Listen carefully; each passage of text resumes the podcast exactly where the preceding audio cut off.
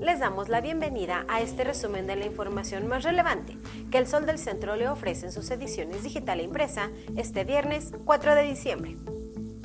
en nombre de miles de mexicanas y mexicanos que se ven afectados por la desaparición de los 109 fondos y fideicomisos por parte del Gobierno de México, el gobernador del estado de Aguascalientes, Martín Orozco Sandoval, acudió a la Suprema Corte de Justicia de la Nación, en donde presentó una controversia constitucional en contra de esta decisión, que impacta negativamente en el desarrollo del país.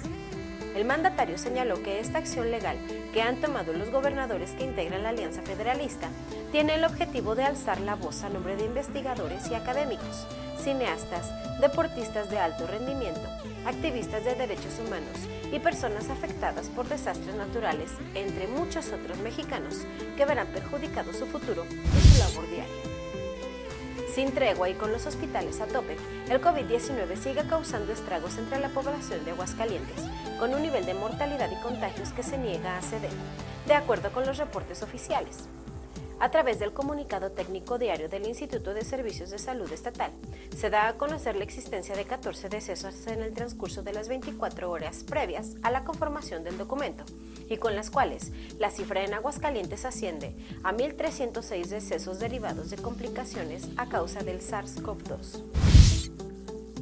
Al realizar un recorrido nocturno por escuelas públicas ubicadas en fraccionamientos del oriente de la ciudad, Raúl Silva Pérez Chica, director general del Instituto de Educación de Aguascalientes, informó que en coordinación con la Secretaría de Seguridad Pública se efectúan operativos de vigilancia para resguardar la infraestructura educativa, supervisar que los edificios no sean vandalizados y que se encuentren en perfectas condiciones. Juan Antonio, un paciente de 30 años de edad, fue sometido a una cirugía de más de 12 horas de duración en las que especialistas del Instituto Mexicano del Seguro Social en Aguascalientes lograron reparar arterias, tendones, nervios y huesos fracturados por el peso de una placa de mármol que cayó sobre su mano derecha. Al llegar al servicio de urgencias del Hospital General de Zona número 3, la angióloga Nayeli Malo Martínez decidió su inmediato ingreso a quirófano para iniciar la cirugía que permitió restablecer la funcionalidad de la mano con injertos de venas, reparación de tendones y nervios, así como la colocación de placas en los huesos fracturados. En los deportes.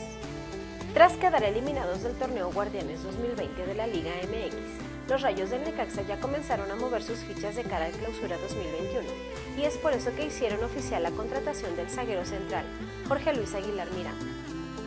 El defensa es de origen paraguayo y cuenta con 27 años de edad. Aguilar se formó en las filas del General Caballero Sport Club de su país y debutó en aquel equipo en 2016. Para el 2018 pasó al Club Deportivo Santaní, donde permaneció por dos años disputando cuatro partidos de Copa Sudamericana y tres más de liga.